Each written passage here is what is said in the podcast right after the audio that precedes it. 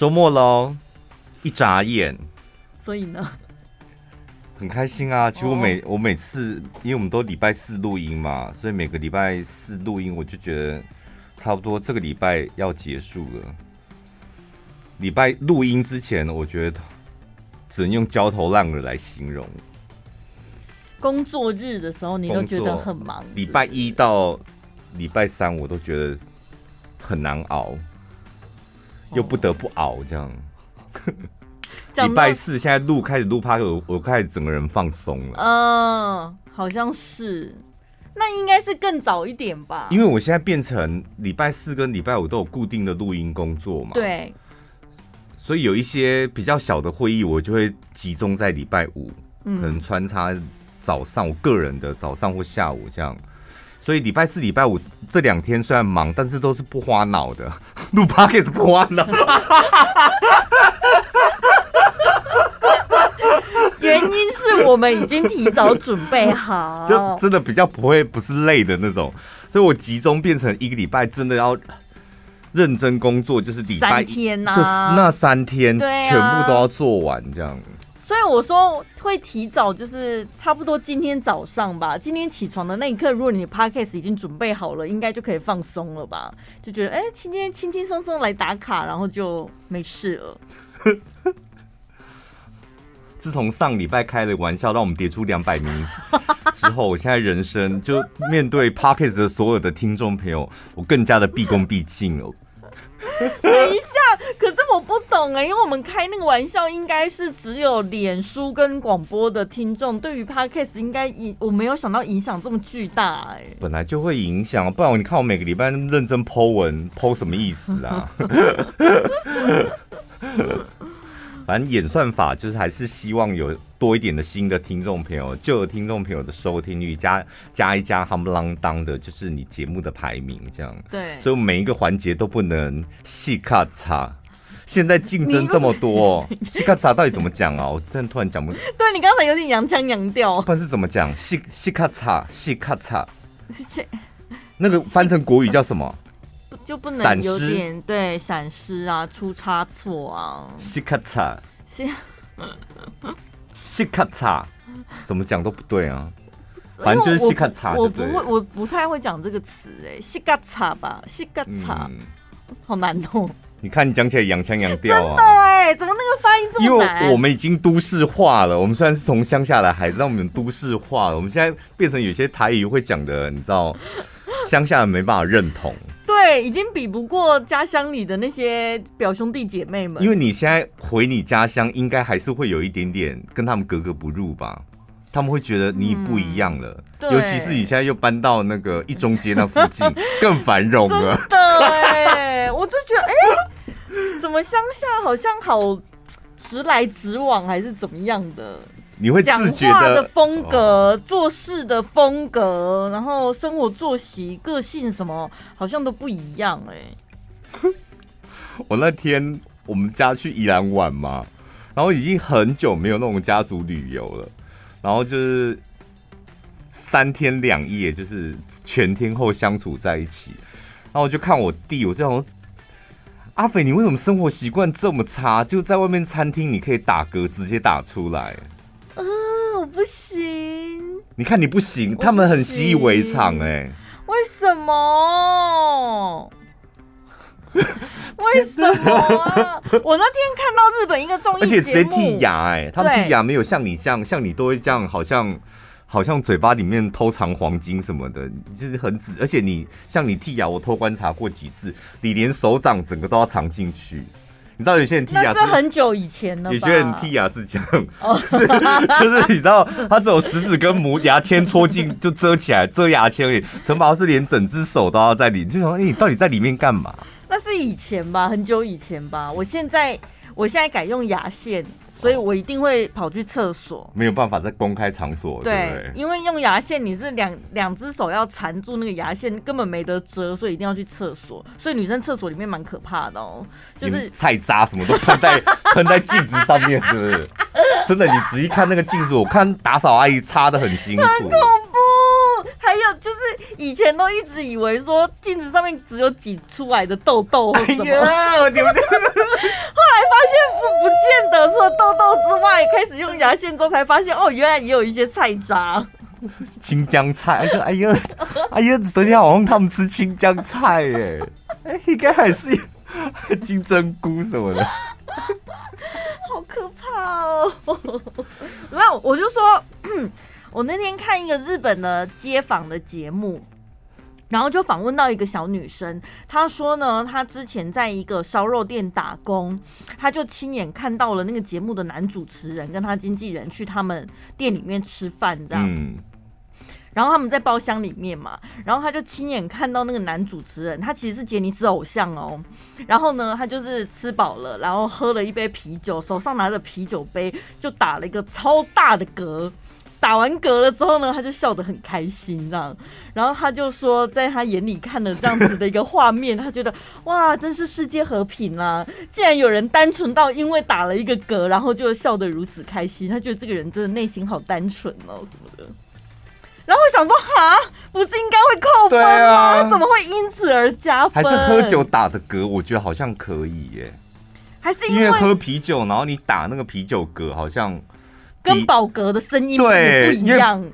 因为你看到人家吃完饭之后，他打的那个嗝，感觉虽然你没有闻到味道，但你感觉那个嗝好多东西出来哦。就是它是有画面的，就是喷出来的气体里面有很多东西，但。喝酒喝啤酒打嗝，我真的我个人觉得好像还可以接受，是吧？刚才我们那个群组里面呢、啊，有一个姐妹，她不知道为什么，她应该也是参加那个什么家族聚会吧。然后他就今天才第一天而已，然后他就受不了，他就在群组里面讲说，他说他真的没有办法跟食量小的人一起出去玩，他说好辛苦哦。刚才他跟他的小女儿两个人共吃一碗鸡肉饭这样，然后我们就问他说，为什么你要吃那么少？你就吃不够，你就加点又没关系。他就说，可是因为那顿饭是大家公积金一起出的。所以就是大家一碗就都可以吃得饱了这样。对。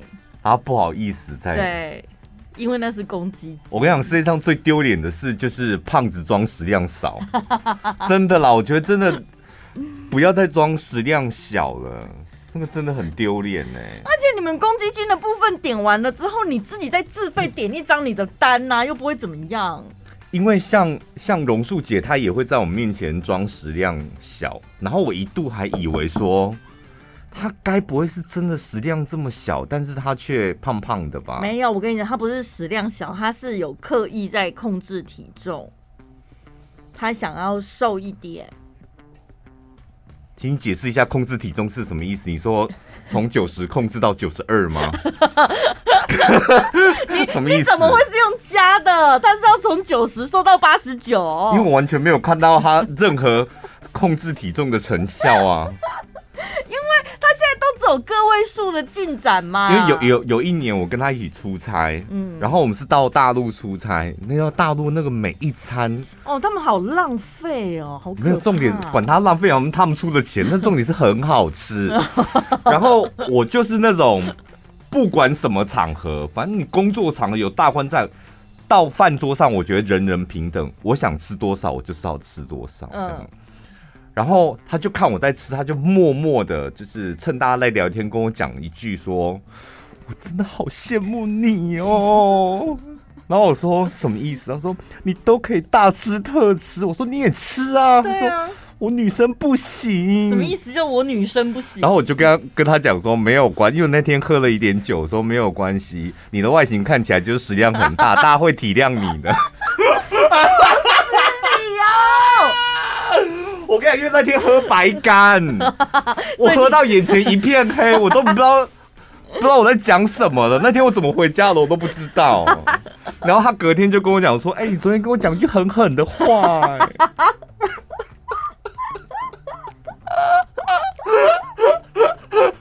你知道，真的，他很常遇到这种白目的人，你知道吗？我们业界啊，也是有一个老大姐，然后资历很深。然后他也是有时候我们出去某些场合，就总是会遇到其他同业。然后我就听我同事讲说，他有一次也是跟榕树姐一起出席一些场合，就遇到那个同业的老大姐，一看到榕树姐就说：“哎呀，好久不见呢，你是不是又变胖了？” 不是更夸张的是，更夸张的是，台中市政府的某一个很白目的官员，真的很白目。就是因为我们电台常跟他们办活动嘛，然后呢，就是我们电台有个主持人很红，叫做胖胖。嗯嗯嗯嗯。然后到的那个活动现场，然后那一天那个榕树姐也去了，这样。嗯反正就可能接待吧，然后那个那个政府的小官员就兴高采烈的冲过来说：“你一定就是胖胖，对不对？”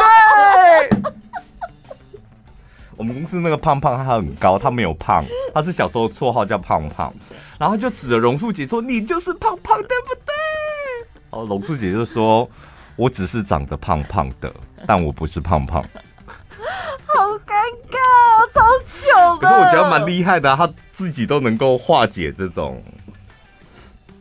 化解。我我遇到这种认错人的，我不知道该怎么办呢？因为我曾经被认错过几次，就人家问说：“哎，嗨，佳倩。”说你是佳倩啊？对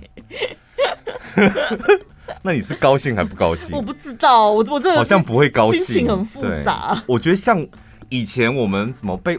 被认错好像现在这个阶段被认错好像会有点当不要被送，因为就想说好歹也有点名气的吧。我说电台界这样子，可能会变？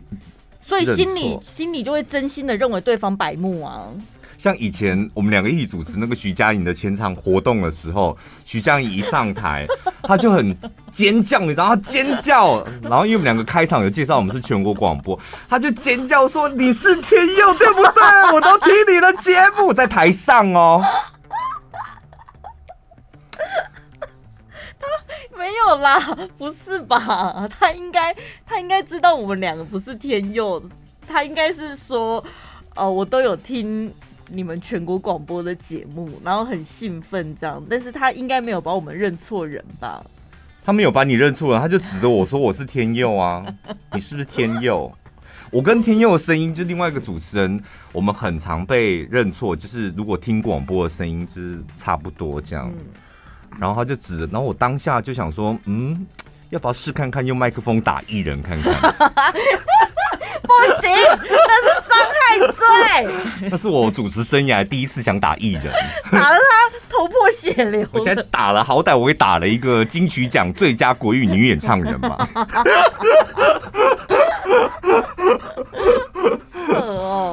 尴尬到底怎么化解？我我自己也忘记了，反正就是哈哈哈，然后就是我不是。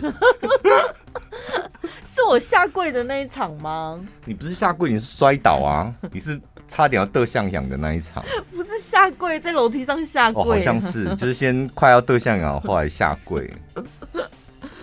好，这个秋天到了，慢慢的，人家说秋高气爽，适合出游，然后再加上疫情趋缓，我们那一群姐妹淘又有点蠢蠢欲动，在安排了，对不？对，想要约个姐妹团出游去了。今天呢，我们跟大家分享几个，就是。有几个景点，如果你有那个挖土机，你真的很想开去把它铲平。如果你要安排那个什么出游的话，我真的奉劝所有那一种什么人工景点，真的没必要去。我跟你讲，我挑的这几个也好多是人工的那种，我自己非常讨厌，就是太多人工的东西。什么某某古堡，什么怀旧村那种东西？那你是你既然是怀旧，可是你进去看那些就都是很新的东西呀、啊？到底去那种造景要干嘛、啊？我觉得台中如果要说一个就是人工到我受不了的，我愿意投给妖怪村一票。因为它不算台中啦，南投东部地区啊，南投、啊哦、妖怪村，因为南投它。你看南投，它就是好山好水，就是它天时地利人和，它空气就很好，然后树也多，风景也漂亮。这样你硬是在那个风景还不错的地方塞进那些妖怪，我真的觉得好奇怪。因为日本他想要走日式风格，日本的妖怪就会出现在深山林里面。嗯、那妖怪村里面，它毕竟有一些特色食物，而且它可以把它安排在，比如说你要上去更深山的山林溪中间的一个休息站。嗯，所以我觉得作为休息站的一个角色，它有什么特色食物吗？就是它有，就是各大夜市里面都有 都有在卖的啊。不就是地瓜球，然后再来就有一些炸豆腐，然后或是烤豆腐、嗯嗯嗯、那一类的这样。如果我要选的话，我会投给新社古堡，而且他竟然还要收门票钱。然后你进去看的就是一些人工做出来的东西，那门票钱我宁可拿去采香菇。哎、新社古堡是不是什么新社花海节都会也会有那个区域，对不对？是吗？花海是在旁边，哦、就是另外的。如果你们要古堡来台中啊，我真的建议你们，就是我觉得那个古堡是真的很值得去，就是东海古堡，那个是真的有鬼的地方，而且真的你进去那个古堡之后，你有可能会刷掉的地方。那叫做碉堡吧？对，碉堡碉堡，反正就东海碉堡吧。对对，但它不好找哦，就是因为它现在可能长在什么树丛里面，所以你要随便挑一个。一个洞这样，然后钻进去。我跟你讲，就是很什么鱿鱼游戏，根本没有那个紧张刺激，好不好？因为它就是以它，我不知道为什么以前我们这里有打仗吗？它就是有点像那种军事可以那个勘察地形的地方的。我跟你讲，就是中部以外的人，我真的很很推荐你们，就是接下来秋天的秋高气爽，然后一定要找一个晚上来，包准你中邪，真的。哎你能活得出来，你能活得出来，就是我投给你。我就看那个什么百灵果，他们不是取消了金门的布道大会，但是他们之前有去看景嘛，所以他们还是拍了一个 vlog 这样子。然后去金门，你一定要看的是什么？就是他的那个坑道啊，那个地道有的没的。我跟你讲，就是如果你是那种八字比较轻的，嗯，像那种战地古堡啊，然后什么。防空演习的地道啊，碉堡啊，能不去就不要去。然后你也知道百灵果他们的个性，我看他们一行人浩浩荡荡的，就在那乌漆嘛黑的那个地道里面，这边给我嘻嘻哈哈的。我心想说，你们回来都没有人中邪吗？有啦，他们只是没现在。你们可以去提醒他们一下，就是你们从金门那个碉堡回来的时候，有没有一些奇怪的事情发生？该不会误以为是打疫苗之后的副作用吧？凯莉发烧五天就是呢，那不是疫苗的问题，没有人发烧五天，那就是刷掉，那就是耍掉，很恐怖哎、欸。因为有一年员工旅游，我们也是去金门，金门、啊、对，然后那一次。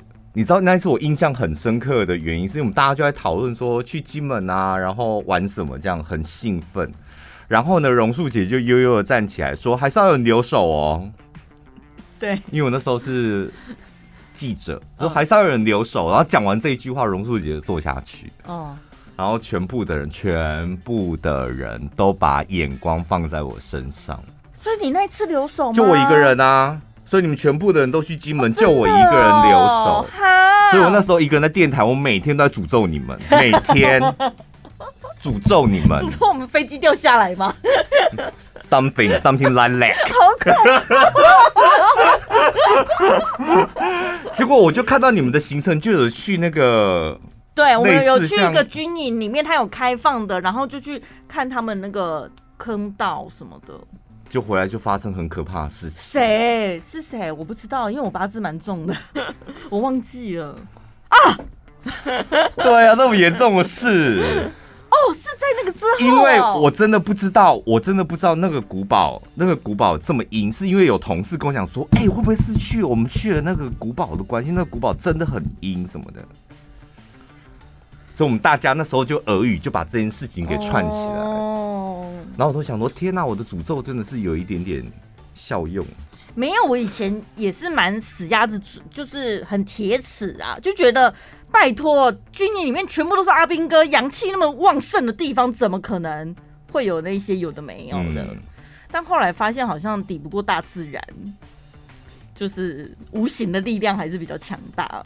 可问题是，那些那个像金门那个还有还有军官在吗？阿兵哥在吗？也不多吧？现在我不晓得，当初我们去的时候好像还有，还有是不是？对 哦，少数，所以敌不过那些阴气啦。还有还有，你要讲到阴的话，我觉得蜡像馆到底是谁要去那种地方？还有台台中有吗？台湾有吗？没有，只有香港有吗？对，国外很流行那种蜡像馆，但我们之前有去香港，不是有一条星光大道吗？就会有很多。艺人的手印什么的，嗯、然后那时候也是会觉得好莱坞也很流行这个，但你实际到了现场之后，看到那些手印，你就会觉得哦啊，所以嘞，我觉得还可以啦，没有到没有到什么你厌厌恶，就看了一下，看有谁，就看他的手长什么样子这样子。你说很阴，那我要再推荐一个很阴的地方，就你们北部人、南部人，你们到中部来一定要去的，在我们通霄。苑里通宵很近，你们如果去那什么白沙屯绕境，就一定会经过那个地方，叫秋茂园。它是全世界最诡异的一个公园。什么？秋茂园你不知道吗？它那个公园里面有什么？我拿照片给你看。所以它算是哪里？苗栗通宵。通宵，对，就是通通宵在秋茂园。而且我跟你讲，你在那边你可以拍到大量的照片。鬼照片吗？鬼，我觉得都，它里它里面里面就充斥着各式各样的鬼，譬如说，它就很多像这样子，就很多很奇怪，然后比例很诡异，你你白天看你都会毛骨悚然的雕像，然后那个雕像你不知道是用水泥，有些是用水泥，有些是用塑胶，然后它的配色就是非常的诡异。你看一个大头娃娃像个 baby 一样这样子，然后它擦蓝色的眼影。红色的腮红，然后手上捧一个爱心，然后那个爱心上面写一个爱您。然后他头跟身体的比例是一比一，就很诡异。然后还有，然后那个公园里面还有那个耶稣，耶稣，耶稣很大一个耶稣的雕像。为什么？然后藏在树丛里面。然后还有 唐三藏骑马？没有，那是驴。你看他腿那么短。骑白驴，小白驴，他怎么织女牛郎吗？这是牛郎配牛郎吧？门口，这是牛郎配牛郎，你看是、哦、是吗？秋茂园这个公园就叫秋茂秋茂园，秋茂园好像不，我跟你讲，它里面，然后它里面还有那个佛祖的坟墓。什么叫佛祖的坟墓？就是佛祖佛佛祖坐在上面，然后下面是他的他的墓这样。最好玩的、最好笑的是有一个那种巨型的娃娃，这样，嗯，像是 baby 吧，嗯、人家不是说童子鸡、童子鸡，然后他就是全裸，然后站在那边这样，然后有一只狗，然后在他的腿上面撒尿，然后因为他要展现出什么童子鸡，我不知道是哪哪一种习俗吧，可能是。中国民间不是有那种什么 童子鸡的尿，然后跟黑狗的尿还血可以驱魔这样，他就喜欢把那种那种民间故事把它做成雕像这样，然后那一只那个小 baby 的童子鸡，它不是露出一个小鸡鸡来吗？嗯、因为太突兀被拔掉，就游客都会去玩那个小鸡鸡，玩到最后那个那个小 baby。的小鸡鸡就整个被拔掉，是凹进去的，变成小女生。那我看一下是不是这个照片，这个就这样，所以他的鸡鸡那里就变成一个洞，这样。哎呀，到现在还是这样子哦，到现在，然后黑狗在他腿上撒尿，哦，感觉晚上会有流浪汉去那里。那个好像是一个什么日本人，然后他来台啊，好像去日本经商很成功，然后回来。台湾之后，他就决定在那边盖一个公园，免费让大家去玩，这样。那那里面的雕塑品是他特别找人来做的，都都是他的，好像是他的灵感什么的。所以里面还有一个最有名的雕塑，就是你远远看好像是老杯少，事实上那那那个就是那个公园的原主，他背着他妈妈站在个地球上面。他说他的梦想就带他妈妈环游世界。故事蛮感人，但我觉得雕像看起来蛮诡异的。不会，我跟你讲，在里面你看不到任何感人的东西，你只会被吓到，因为它它充斥了各式各样巨型的金童玉女，各式各样巨型哦，长头发、短头发，我跟你讲，真的很适合傍晚的时候你们去。你们傍晚的时候先去那个通宵的那个秋茂园，然后拍照。拍完照之后，晚上到东海碉堡去走碉堡，然后你的人生就会结束在中部地区，完成一日游哎、欸，吓破胆！哎、欸，我跟你讲，去 来玩这个行程，我跟你讲，我个人真的很推荐。它很日系耶，我觉得那个公园很日系的一种诡异感，有一些日系可能就是因为它之前有很多传闻，因为。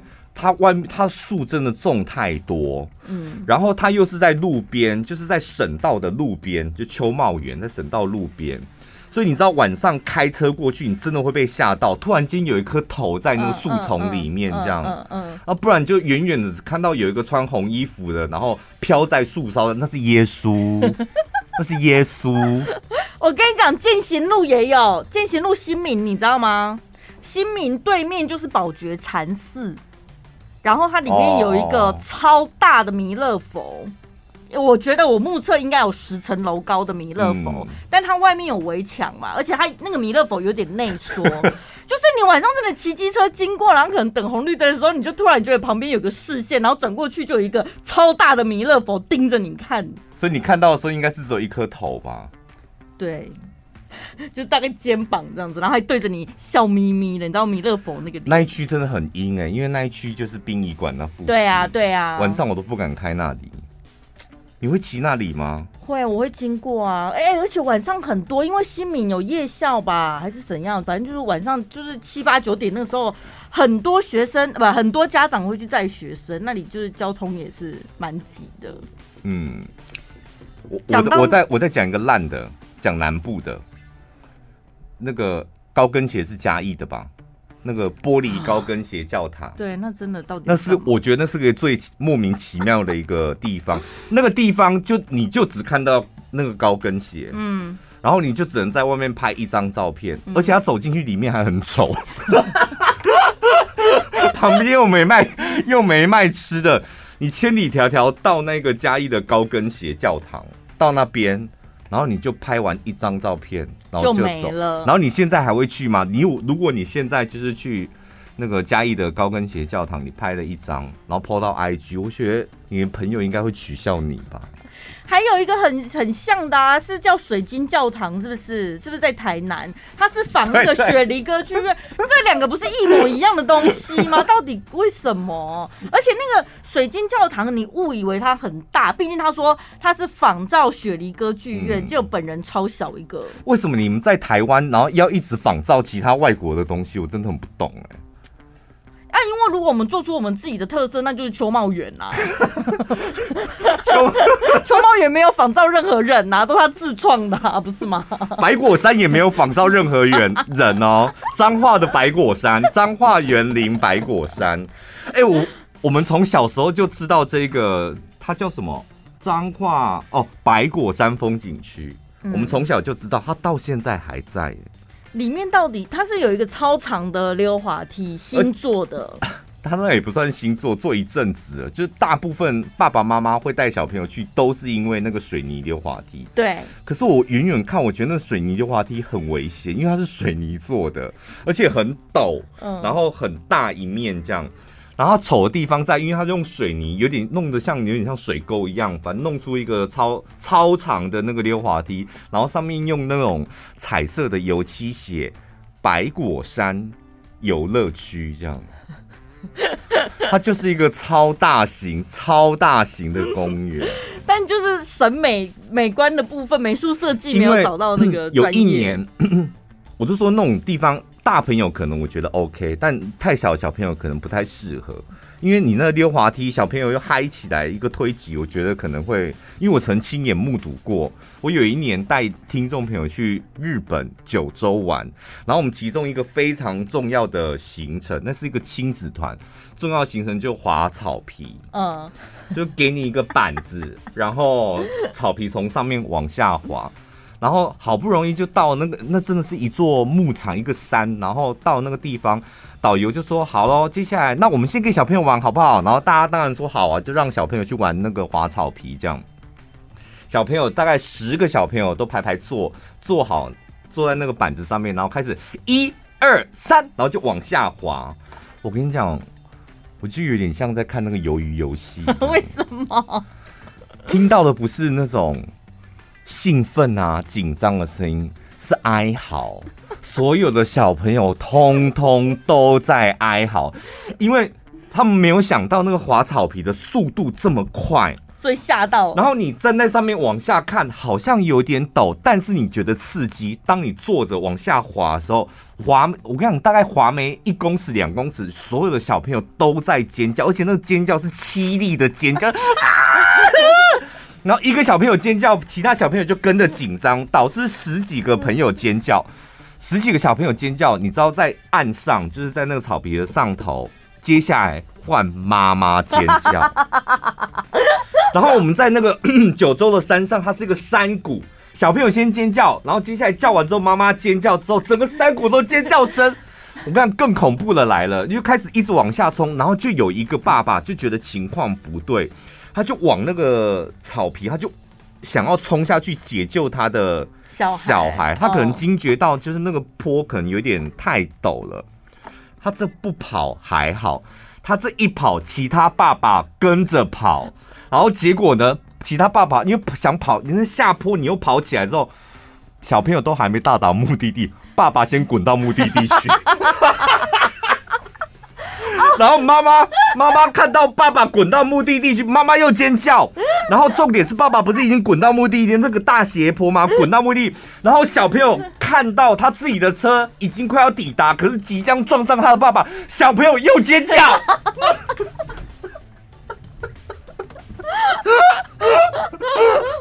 哎、有一些很简单的东西，但是他一团乱的，太可怕了。操作起来它没有那么容易耶。我当下看到那一幕，然后我就立刻赶快跑去后面的某一棵树下，因为我实在太想笑了。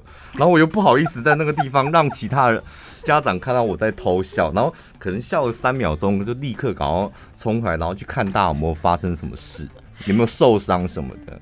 有一阵子很流行那种冰宫，你知道室内的，就是用那种人造冰做出来的造景，各式各样的冰雕或什么，里面一定会有一个结冰的溜滑梯。然后，但是呢，它会给你一个类似塑胶壳做的一个底座，就是可以滑冰。然后上去之前，他一定工作人员会提醒你说，你要怎么刹车，怎么停下来，然后他可能还可以控制方向或什么，讲的都很简单。但是当你上去的时候，那些刚刚才讲过的东西，你立刻抛到后面去，根本记不起来、啊。就像你讲的，重力加速度什么的，谁哪管得了？怎么控制刹车还是左右平衡啊？真的很恐怖哎、欸。以前小时候在那个。小我们那时候还有那个八仙乐园，它还没出事的时候，你有去玩过吗？没有。我觉得那里面也有很多杀人的滑水道，而且是专杀男生的滑水道。因为我读书的时候是在台北读书，然后我们第一次去八仙乐乐园玩的时候，专挑那种很陡很长的那种滑水道。嗯嗯嗯嗯、年轻人找刺激。对，然后就是。排队辛辛苦苦爬到最上面，而且到上面的时候，你还会人在讲你说什么手要抱胸，然后不可以挺起来。那个什么健身，那什么教练，那个什么救生员都会提醒你，然后你根本不鸟他。你想说就滑水道而已，然后他还特别交代你说脚要交叉什么的，然后你不鸟他，你就那边蹬秋，你知道，就一滑，我跟你讲每一个人懒趴都快要破掉。真的，每个搞完下来的时候，我们都觉得我们搞完破掉了，然后每一个掉到池子里面。哎，男生，你们玩过那个滑水道吗？你那个脚如果没有交叉，你真的觉得完蛋了，应该是破掉。然后你当下都会觉得那个游泳池里面会不会很多血？很可怕哎，那真的好可怕。之后长我长大，灼热感还是刺痛？不是，不是灼热感，它是感觉。有人拿用拳头一直在猛捶，猛捶你的懒巴，这样一直捶，一直捶，这样，而且想看那滑水道这么长，好可怕。你没有玩过那种吗？我不知道你们女生会不会这样？应该不会。灌进灌进去里面不会怎样，子 不会啊，流出来就好了。他没有像东西一直哎、欸，我们男生是真的，你就是一个拳头一直在攻击你的睾丸这样。而且男生一定会想说，干嘛要双腿交叉，好娘哦。对，你就会想说，你就是要大致这样给他尽情的滑下去。哇，我的天！所以救生员应该要讲说，你双脚要夹紧，要不然你懒趴也破破皮。这样男生就会听了看八仙乐园真的有很多很阴险的的地方，它还有一个那个八字的飘飘河的那个。呃、我也是第一次去，我也不知道怎么玩。反正后来就是，反正那个八字的地方就是一个洞坐一个人，所以我就跟我同学一人坐一个。然后也是啊，就觉得那个。先开始飘飘飘，然后开始会有个溜滑梯，开始一直转，然后会有一段是很刺激，就一直转，一直转，一直转这样。然后因为其实你那个那个洞你是屁股要放进去，但是你不能放太进去，你还是要用用一点核心把自己的身体挺出来这样。因为我就做得太放松，我整个屁股是插进那个洞里面。所以他在滑那个滑水道的时候，我的屁股一直摩擦那个哦，会接触到地面就对了，接触到那个滑水道，我当下也不觉得痛，也不觉得怎么样，反正就觉得我屁股一直顶到那个滑水道，然后玩完那个八之后出来之后，我的泳裤是裂掉的，我屁股缝那里就是一个大缝，就我我的那个泳裤完完全磨磨磨破。所以我先去玩那个被打搞完的滑水道，玩完之后想说玩点轻松，不会被打搞完哦。我的泳裤整个裂掉哎，然后我同学还说没有关系的，反正我们站你后面，快点玩一玩，赶快走。好丢脸哦！那一次我还印象很深刻，我为了去八仙乐园，我还染头发，染成蓝色的。我是先漂哦，因为。读书那时期就很登秋，我就是先把头发漂完之后，然后枕头我是枕头的蓝色，然后去八仙乐园，早上就去了，中午不到我已经变成一只鹦鹉。你知道你在染完头发你不能去游泳池，因为它不知道是什么原因，就是让你颜色会有点褪色，是不是？褪，你知道褪蓝色褪掉会变什么吗？变绿色，然后还有一些金色，还有一些白色，还有些许的蓝色。还有深蓝色跟浅蓝色，所以我变成一只鹦鹉，泳裤破掉的鹦鹉。我觉得因为泳池的水它有加氯或是一些对对对，就是那个东西，所以让你褪色褪很快。我就去那么一次八仙乐园，然后我在我心里就读书时期，因为太爱面子，就是默默的把八仙乐园从我的心里面。当中剔除，没有任何留念的相片吗？没有，完全没有。那那一次跟你一起出去玩的同学，你都杀掉了吗？都还在，还有参加同学会，大家还是会提起就我泳裤破掉的事情。我觉得现在的人大部分出去都是上网找功课嘛，就觉得国旅很方便，嗯、然后最容易被吸引的就是那些 IG 美照。对。然后有一次呢，我们那一群姐妹淘，不是前几年、去年、前年吧，我们才去有一次去那个宜兰玩。然后呢，我们开车开着开着，就看到一个指标写宜兰博朗大道。然后我们想说，等一下，博朗大道不是在台东吗？就是有什么金城武树、台东花莲那里，然后怎么宜兰也有？太好了，真是赚到了这样子。然后我们想说，好，既然经过，我们就去看一下。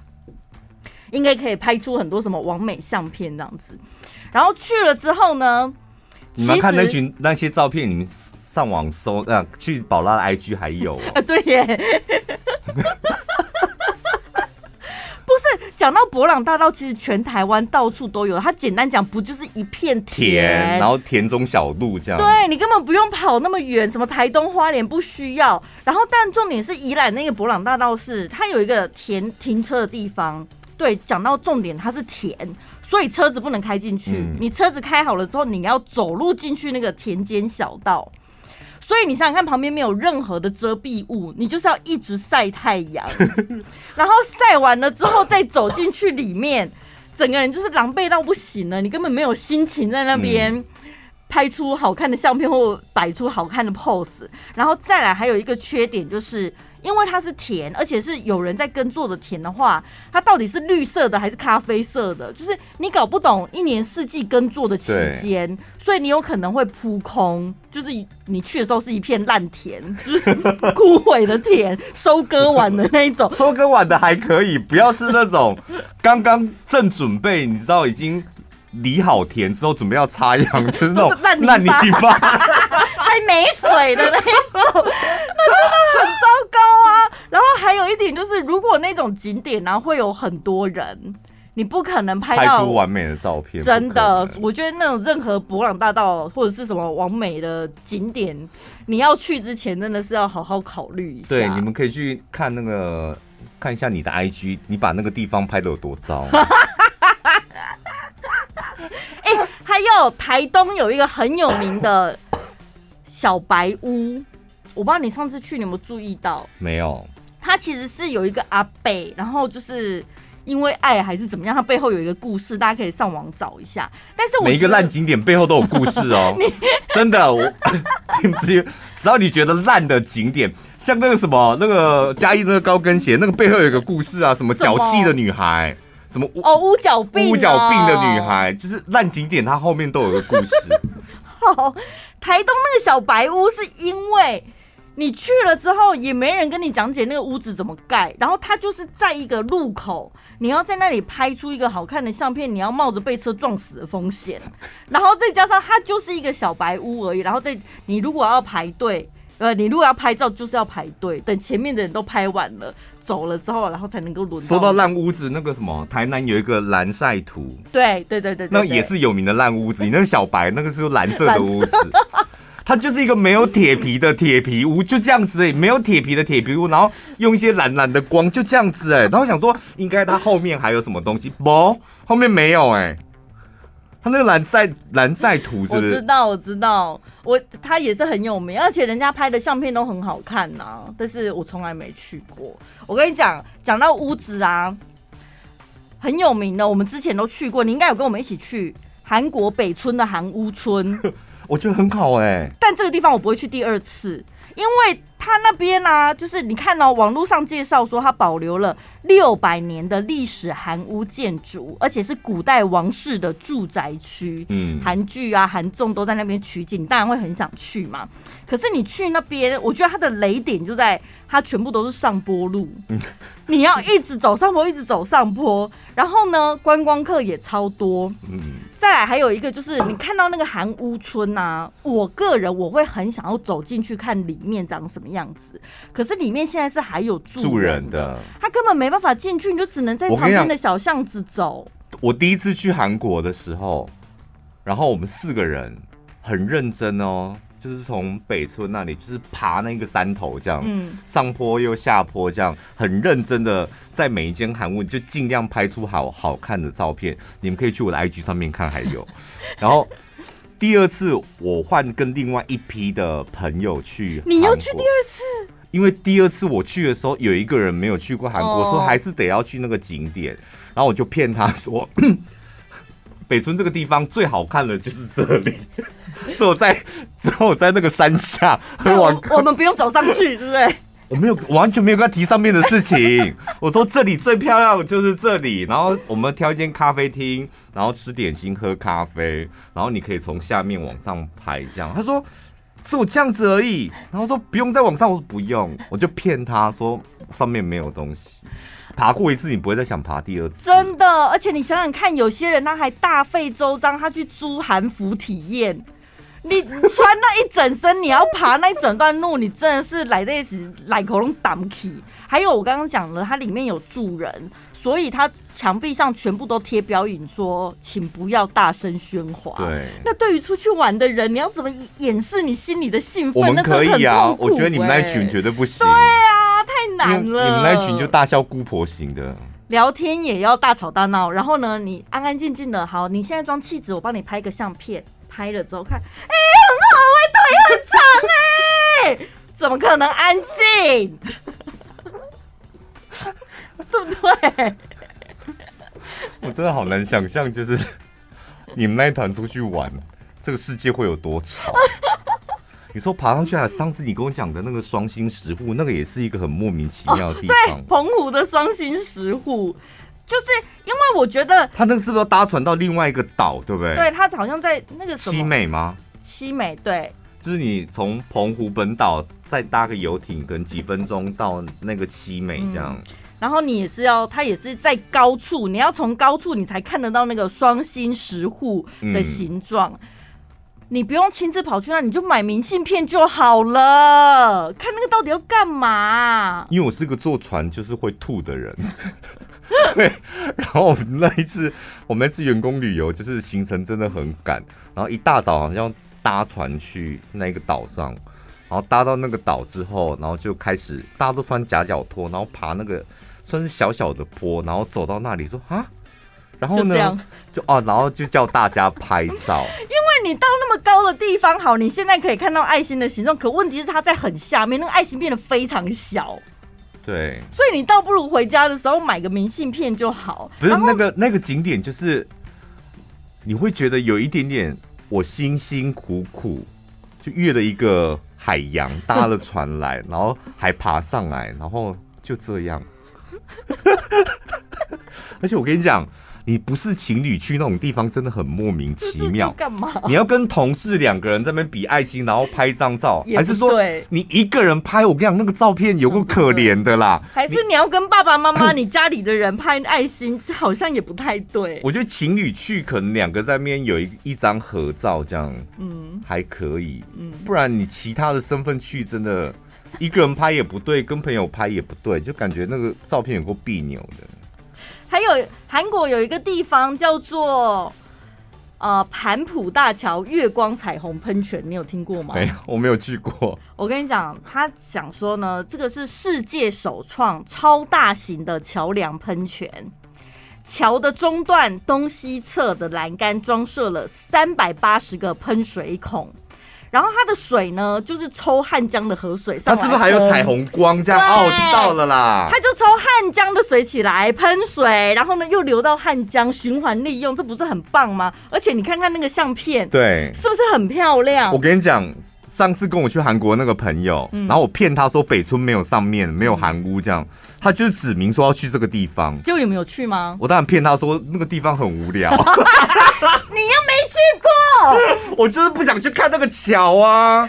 可是这个下面真的很漂亮哦。然后呢，而且它很方便，它就是搭到某一个。地铁的出口，然后走出去，走一段路啦，就会到。然后它它上面的介绍会说呢，我们在汉江旁边有草皮，你可以悠闲的在这边感受微风，欣赏星空，这样就觉得蛮浪漫的。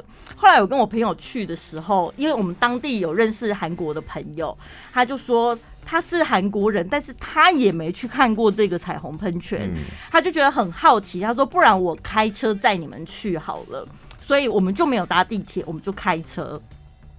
开车去了之后呢，它很奇怪，它是在高速公路的旁边，所以不是你想要转弯就能转弯，你必须得找到一个交流道。下交流道。对，下了那个交流道了之后呢，到那个汉江旁旁边，它有停车场嘛。嗯。但是停车场是大爆满，我们光是在那个停车场就大概塞了快要一个小时。好不容易找到出路，这样出去了之后就放弃。他就说：“算了，没关系，我们不要停车场，不要在旁边看，我们直接开到桥上。它的桥是可以靠边停，所以我就直接在桥上欣赏这个彩虹喷泉啊，就等于说摇滚区第一线啊。然后我们想说：天哪，太棒了！那这样也可以哦。好吧，我们快点，因为它那个喷射喷泉是有时间的。”你要你要再赶那个时间，冲到桥上面去。因为我们为了找停车位，已经浪费一个小时都找不到车位了。那既然可以上桥，而且时间快到，那现在上桥刚刚好。你看，这是你提议的，是不是？就是我们大家三个人都共同达成共识啊！我再再证明，我跟你讲，真的不要跟陈宝豪出国。对，然后呢，我们好不容易上桥了之后，你看我现场拍到的相片是这样。他那个水根本本不可能像一片，它是一根一根，就像你在花园拉水管浇花一样的那个水，然后那个颜色投影的饱和度之差的，根本看不到比那种比那种公园的洒水系统还不如的那种水啊！我觉得人家是用高级相机再加曝光才有办法这样子吧？你到现场根本看不到那么漂亮的什么彩虹喷泉。讲到出国，那我再讲一个，就是我今这辈子第一次跟陈宝出国，我们去泰国，我觉得那个 fucking show 也应该要把它歼灭。等一下，我要再补充最后一个，就是韩国的这个彩虹喷泉不要去，跟它一模一样的，就是异曲同工之妙的，就是香港的幻彩永香江。没必要去看，真的，你在家里搜影片就好了。那我也看过哎，那没办法，带团一定得要去那种行程。可是看了之后，你就觉得，哎，怎么跟电视上看的好像差蛮多的？我好像去大陆，我也看过类似像张艺谋的什么永香江，你有没有看过？我知道，那时候广告做很大。就张艺谋，其实他在桂林，好像在不是只有在一个地方都有他的那种那种秀，这样。对。刚开始看的时候，你也觉得很。很震撼，但看差不多十分钟之后，你就觉得太长了吧，就想抽烟。因为他们就开始划船，划来划去，然后喷点火，就说你要喷火吧，他们没有拿蜡烛飘出来，想说怎么会拿蜡烛飘出来，就应该要喷，你就觉得应该要有一些激情的东西。但是太艺术了，对，太有质感了。太，嗯，对，太艺术了。泰国的那个 fucking show，我们是被路边小贩给骗了吧？但是你你你那一次是第一次看吧？那个也不是 fucking show，那是那不是方对，那是乒乓秀，那是你第一次看色情的秀吧？呃，乒乓秀是第一次，我有看过你讲的舞台上 fucking 那种。你在泰国吗？我在帕塔亚，好像是也是带团的。我觉得那个秀真的没必要。现在还有人会去看那个秀吗？要不然他们要靠什么为生？关我屁事啊！你泰国人靠什么为生？关我屁事啊！我台湾人呗。我跟你讲，泰国的如果有三种秀：乒乓秀、fucking 秀跟人妖秀的话，我会选人妖秀。对，人妖秀我觉得还可以看，因为它毕竟歌舞，嗯，然后就漂漂亮亮的这样，然后还可以摸。你给他一点，因为那个那个。以前我在旅行社工作的时候，就是泰国行程是卖最好的嘛。然后泰国行程你一定要含送这些秀这样。然后有一年我们的旅行社就被客诉，客诉的原因就是因为那个 fucking 秀。嗯，因为那个客诉的人他后来受伤了，他就提那个他我忘记是膝盖还是脚，就是受伤的证明，然后跟我们索赔这样。你知道他会他怎怎么看 fucking 秀受伤的吗？他是被叫到台上吗？不是，因为旅行社特别安排，旅行社都会主打一个点，我们给你看的秀，你就是在第一排。对呀、啊，很近很清楚。一般人像陈宝拉他们去看秀，他们是坐第十排、第二十排。我们不一样，我们给你第一排，每一个秀都看第，所以 fucking 秀它还是第一排。嗯，然后呢，那个 fucking 秀就是一个浴缸在舞台上面，嗯，然后就有男主角、女主角开始摸，对，摸完他们就真的在 fucking，对，然后最后 ending 的桥段就是那一个男主角他把女女生就是他们就是干到一半的时候，他就把那个女生从那个浴缸里面架出来，这样，架出来就抱着那个女生，嗯。然后从台上从浴缸走出来，然后走到台下，嗯，然后走到台下的时候，大家就尖叫，因为就欢呼，就很嗨嘛。嗯、就他从舞台走到台下，然后突然间他就把那个女主角丢掉，他是抱在，他是他真的是抱在身上干这样，然后最后就突然间把那女主角丢掉之后，你知道他朝。他朝空，他因为他要射了哦所以他就朝空中准备，然后对要喷射，然后第一排的的人全部都尖叫，然后落荒而逃，因为大家就被很怕被喷到，他就跑，然后全部前两排，好像前五排，大家就立刻拔腿就往上跑，跑的过程当中就是因为推挤跟跌倒，所以导致他的脚扭伤。我们去看那个乒乓秀，他不是也很喜欢对客人喷东西？对，他就是把那个什么。可是你可以预测他等下喷出来到底是花生还是乒乓球啊？我们才不要接男生喷射的东西。城堡，我们那次看乒乓秀，他好像喷香蕉吧，我们全部，我们我们不是吓得半死，而且重点是，我们去看那个乒乓秀，那个女生她就是把一根香蕉，泰泰国他，没有剥皮，他就塞进去，然后塞进去之后。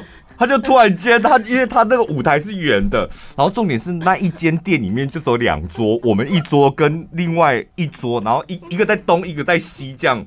然后他在舞台中间走一走，走一走，突然间就是把香蕉塞进去，然后我们就尖叫，我们三个就 哇天哪，香蕉就塞进去了。然后我们一尖叫的时候，他不就是看到我们了吗？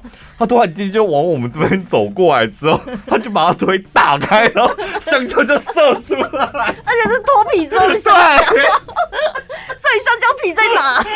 在他下面呢，吃掉了。不是，重点是那个香蕉掉到我的肩膀。不是，可是它是它皮，它把带皮的塞进去，然后把脱皮的喷射出来，所以那香蕉是干净的。那 你你你为什么不拿去吃？不是，那时候你就会他喷他喷什么东西出来，你都觉得很害怕，因为他好像看我们的反应很激烈，你知道他们那种表演的就是会这样，对，就另外一桌就是很冷漠，他就不会对他们表演，那我们却一直尖叫这样，但我们是真的很害怕。他接下来就拿菠萝面包，哎，就拿一颗菠萝面包出来，然后就。把它放进去，然后菠萝面包放进去之后，它喷出来是小菠萝面包。然后最精彩的就是最后 final，它就是用乒乓球，然后乒乓球塞进去，它喷出来的时候，那个速度之快，我们躲不了。我们今天本来不是要告诉大家说有一些很雷的景点不要去，最后这几个我怎么讲一讲，感觉好像很有趣啊。你还会想再去这个吗？我不会想再去了。我觉得没去过的人听到这一段，会觉得很好玩，很想去看呢。我们当时就觉得很好玩，但是现场看了，我们就现场是觉得很害怕吧。我记得我们那时候一人点一瓶海尼根吧，那个酒都没喝完，我们就落荒而逃。不会啊，我觉得一生可以去一个一次啦，因为现在想起来，虽然当下很害怕，但还是蛮好玩的。我们。我们有一个很之前有一个很清纯的同事，他 就是第一次去泰国就被带去看 fucking show，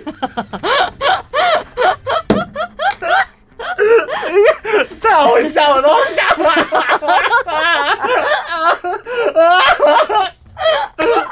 等一下，让我笑一下，让我笑。你怎么会录 podcast 录到发疯了？不是因为真的太好笑，就我们都不知道那个女生她这么清纯，因为她说她从来没有看过男生的身体，她也没有看过其他女生的身体，这样。然后因为我们觉得 fucking show 第一次去嘛，觉得一定要去看嘛。然后看完之后，你知道回饭店之后她干嘛吗？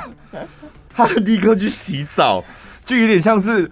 电视剧里面有个女生被强暴了之后，她觉得她自己很脏，她就跑去洗澡，而且她在洗澡，她在洗澡的时候就一直发出很巨大的声响，然后我们就问她说：“你怎么了？”她说：“我觉得我好脏。”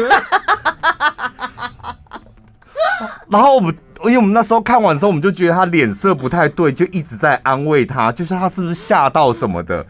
然后回饭店，她就先洗澡，洗完澡出来，我们就就王玉芳就是在安慰她，你知道。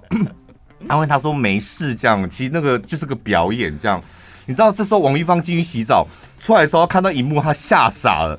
那个女生跪在床上，然后头面的床头这样，然后双手合十念阿弥陀佛的，就是念阿弥，一直在念阿弥陀佛，一直念阿弥。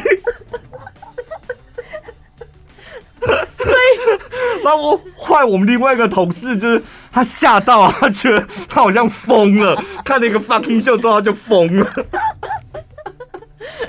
太清纯的人不要轻易尝试泰国的秀，你可能会精神异常。下礼拜见喽，拜拜。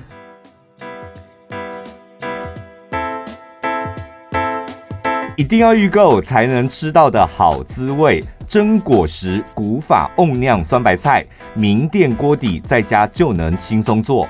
传统陶瓮酿造，添加珍贵高粱酒粕，坚持自然发酵，口感醇厚，更香更好吃。夏天开胃，冬天暖胃，健康又美味。